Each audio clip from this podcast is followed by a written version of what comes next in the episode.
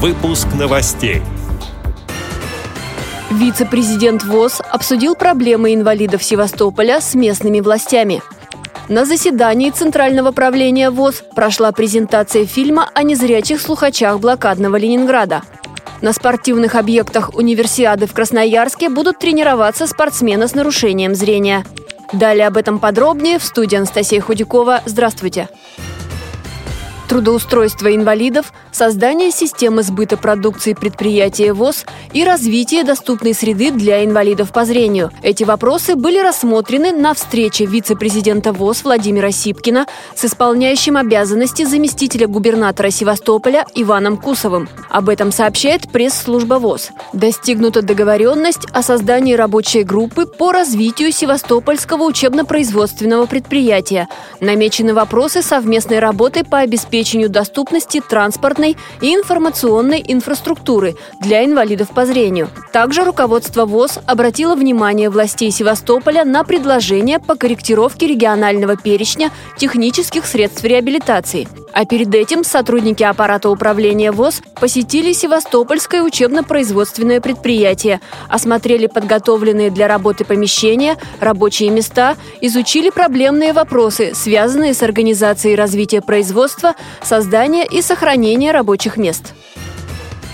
Состоялось очередное заседание Центрального правления Всероссийского общества слепых. На встрече прошла презентация фильма «Они слышали смерть» о незрячих слухачах блокадного Ленинграда с открытым тифлокомментарием.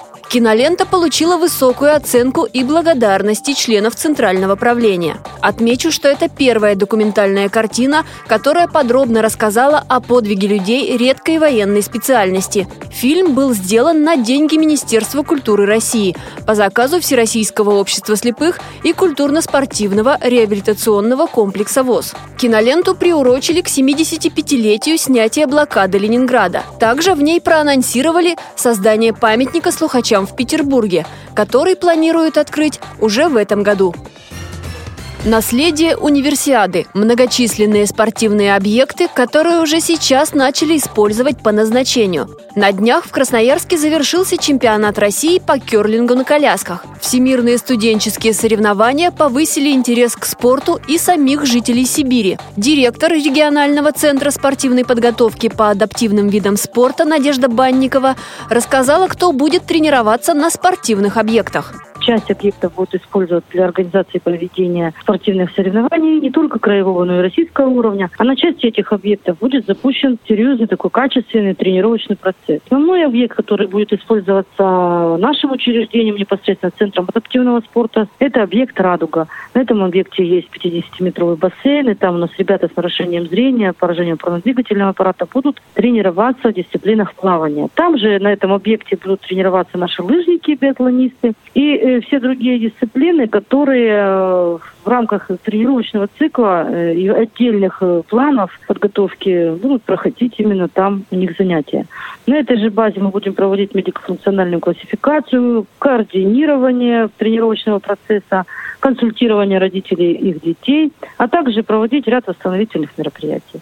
Практически все объекты, которые введены в эксплуатацию, доступны для людей с инвалидностью. Часть из них доступна только в зрительной зоне, но часть из них уже сегодня перед нами ставится задача э, доработать их для того, чтобы в 2021 году провести Всероссийскую зимнюю спартакиаду инвалидов. Эти и другие новости вы можете найти на сайте Радио ВОЗ. Мы будем рады рассказать о событиях в вашем регионе. Пишите нам по адресу новости собака ру. Всего доброго и до встречи!